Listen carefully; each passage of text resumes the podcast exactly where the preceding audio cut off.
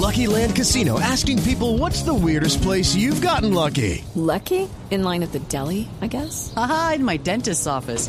More than once, actually. Do I have to say? Yes, you do. In the car before my kids' PTA meeting. Really? Yes. Excuse me, what's the weirdest place you've gotten lucky? I never win and tell. Well, there you have it. You can get lucky anywhere playing at LuckyLandSlots.com. Play for free right now. Are you feeling lucky? No purchase necessary. Void where prohibited by law. 18 plus. Terms and conditions apply. See website for details. Bueno, 8 y 23 minutos de la mañana. Eh, estábamos hablando del dólar y de cómo está de costoso comprar, así que Eric Lara está feliz. Don Eric Lara, muy buenos días. Buenos días, María Clara, ¿cómo estás? Bueno, ahí vamos, ahí vamos, Eric. ¿Todo en orden? Vieron cómo el dólar sigue subiendo, ¿no? Sí, señor. Sí, ya no necesitamos que nos salga usted con cachitos frente a mis charpis en la Panamericana. No, señor. Ojo a, lo- a los productos importados que van a seguir subiendo. Sí, brutalmente, Hay brutalmente. que dejar el dulce empezando por las chocolatinas importadas. Bueno, ¿cómo poner una queja o demanda por un mal servicio? Ah, Buen pensé que tema. nos iba a hablar del dólar. No. ah, bueno, no. pero, pero le queda el- la, la- la tarea, ¿cierto? Sí. Sí, que nos hable. Es que hace ocho días hablamos ah, de ¿ya eso. hablaron Tito. de eso? Sí. Ah, yo no estaba, qué pena. Sí. Ah, me lo perdí, hombre. Bueno. Ah, bueno, pero lo puedo volver a escuchar en, Lo pu- eh, en claro, la página de internet en de la Blue página de Radio. internet Ah, de sí, Blue. sí, ¿Ve? en la Lo página voy a de oír. internet. Don Eric, muy Sí. bien. bueno, listo, Eric. ¿Qué hacemos para Pues quejarnos? mira, eh, mirando precisamente este tema como consumidores, si somos juiciosos, si no nos gastamos el dinero en cosas que no son, pero cuando nos lo gastamos bien y nos sale el producto con problemas o nos prestan un mal servicio, ¿qué hacemos? Ajá. ¿Les ha pasado alguna vez eso? Muchas Sí, veces. uh, pero eso, por favor. Y termina uno quejándose con los amigos, con los familiares, diciendo que le hicieron, que no lo hicieron, y de ahí no pasa.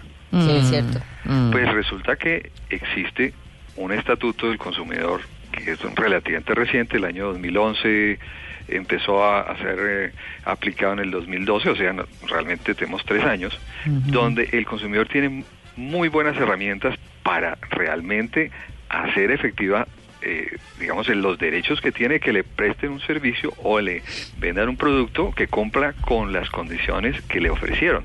¿Y si funciona? Que no- funcionen, pero el problema es este, Tito, que no sabemos cómo hacer todo el proceso y por eso quedamos, eh, dejamos eso ahí, yo más bien me olvido de eso.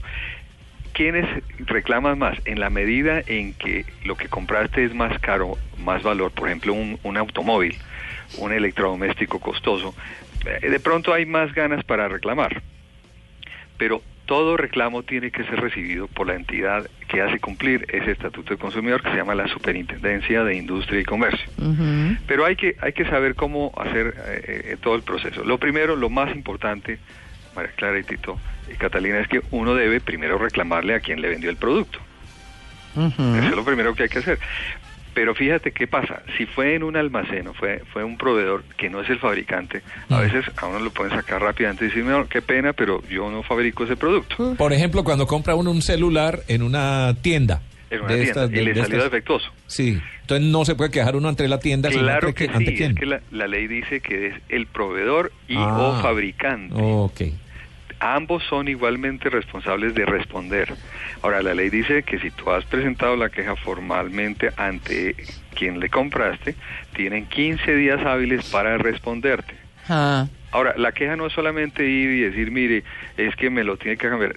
Si en ese momento no te aceptan eso, hay una formalidad. En la página de la superintendencia hay un modelo que se recomienda de usar en forma escrita cómo se debe presentar esa queja. Mm. Eh, en Twitter lo, lo, lo tuiteé hace, hace unas horas para que lo retuiteemos, ahora lo voy a retuitear de nuevo. Es un modelito muy sencillo y es cómo se debe presentar la queja ante quien nos vendió.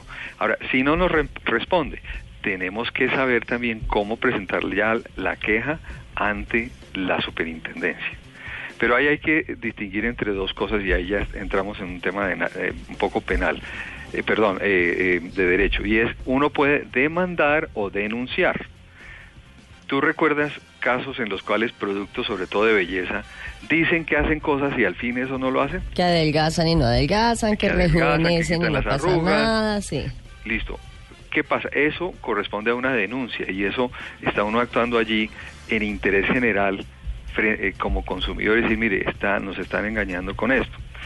No estás pidiéndote que, que- que te cambien el producto, eso es una denuncia. Ahora, Mm. demandar es cuando tú quieres es o que te devuelvan el dinero, o que te cambien el producto, o que te reparen el producto.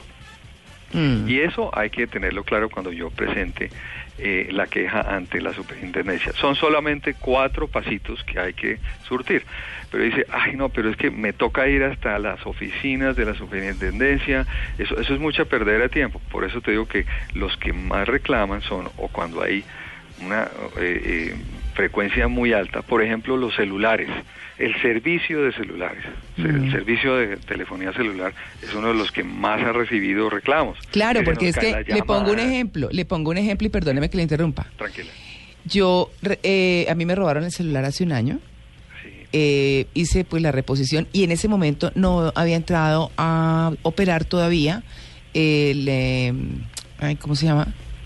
Mm, bueno, que ya los operadores no le uno el celular por cuota ni nada, sino eh, sino Libre. Separar el libre. servicio de la venta de Sí, es que se me olvidó, el- eso tiene un nombre técnico, pero bueno. Sí. Lo que pasa es que eh, entonces desde ese momento, bueno, yo repuse y lo puse en cuotas. Este que tengo ahora. Sí. Eh, ¿Qué pasó con eso? Que yo ya terminé el plan en mayo de este año. Y cada que hablo, ups, se corta la llamada y digo, nunca me mandaron la factura especificada diciendo, esto es el equipo porque eso la CRS lo obliga. Esto es el equipo y este es el plan. Y me siguen cobrando la misma plata y cada que llamo, ups, se corta la llamada. Mm. Entonces voy a ir a la oficina porque tienen que especificar y yo no puedo seguir pagando lo mismo. Que será el gra- eh, que por eso la CRS le metió mano. Sí, pero ahora están haciendo, mandaron unos mensajes diciendo que este mes tiene tanto derecho, tantos minutos No, de pero es que eso es distinto. Eso es otra Ah, cosa, que es la reposición del tiempo, que eso también lo obliga a la CRC. Pero el tema de los equipos es que a quienes nos tocó antes tienen que decirnos cuánto es el plan y cuánto es el costo del equipo.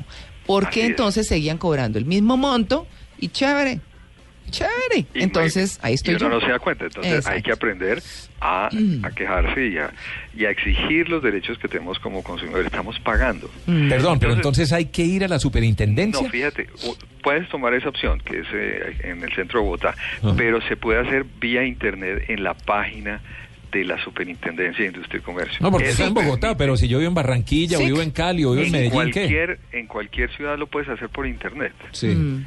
Eh, esa es la gran ventaja que hay hoy.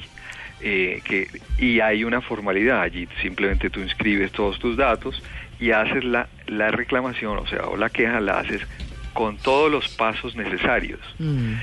Una vez esa, esa queja ha sido radicada, la Superintendencia de Industria y Comercio eh, eh, realmente recomienda que tú estés pendiente qué pasó con tu solicitud. Ahí te dan un número de radicación y saber qué, qué está pasando. Durante la, la- la superintendencia tiene la obligación de iniciar una investigación y puede pedirte más información, Mm. pero tienes que suministrarla. Seguramente van a pedir que, que anexes copia de la factura. Seguramente la reclamación que ya le habías hecho a quien te vendió el producto y que no te respondieron. Y la superintendencia debe llegar a, feliz, a, a término de eso. Claro. Es la forma en que se hace cumplir la ley. Por eso, como consumidores, nuestra obligación es aprender claramente que tenemos unos derechos, que si el producto o servicio no funcionó o hubo daños, por ejemplo, tú llevas tu ropa a la lavandería y te la dañaron, ¿qué haces en ese caso? Claro. Como una no falda. solamente es un mal servicio, sino que ocasionó unos daños. Una- Llevas el, el, el carro a un Sí. parqueadero y aparece dañado. Mm. Sí, una falda de prenses la entregaron planchada. Exacto. La tiraron con. Claro. A mí me pasó eso con una blusa corrugada. Sí. Así que hay que Sí. aprender a, se- a presentar las quejas para que tengan efectividad. Ahora, la, la página de la superintendencia tiene muchas eh, eh, ventajas porque te permite entender claramente. Ahora, si el daño es más de un cierto valor, eh, eh, ahí hay que actuar con, con el- la representación de un abogado. Si es supera la suma de 23 millones 580 mil, debe ya hacerse por medio de un abogado. Por ejemplo, un caso de un bien muy costoso, un Claro. vehículo, algo de ese estilo, ¿no? Mm. Un- una- eh, la compra de un apartamento, eh, ahí también está regulado. Si tú lo compras y empieza a rompérsete las paredes, eh, que requiere una reparación grande, ahí también tiene que hacerse a través de un abogado. Pero hay muchos recursos, hay que utilizarlos, María Clara. Es Claro. muy importante que aprendamos a exigir nuestros derechos. Por supuesto, Eric, porque así como hay vendedores serios, los hay quienes no lo son. Entonces, Buena esa recomendación, Eric. Un feliz día. Un feliz día para todos.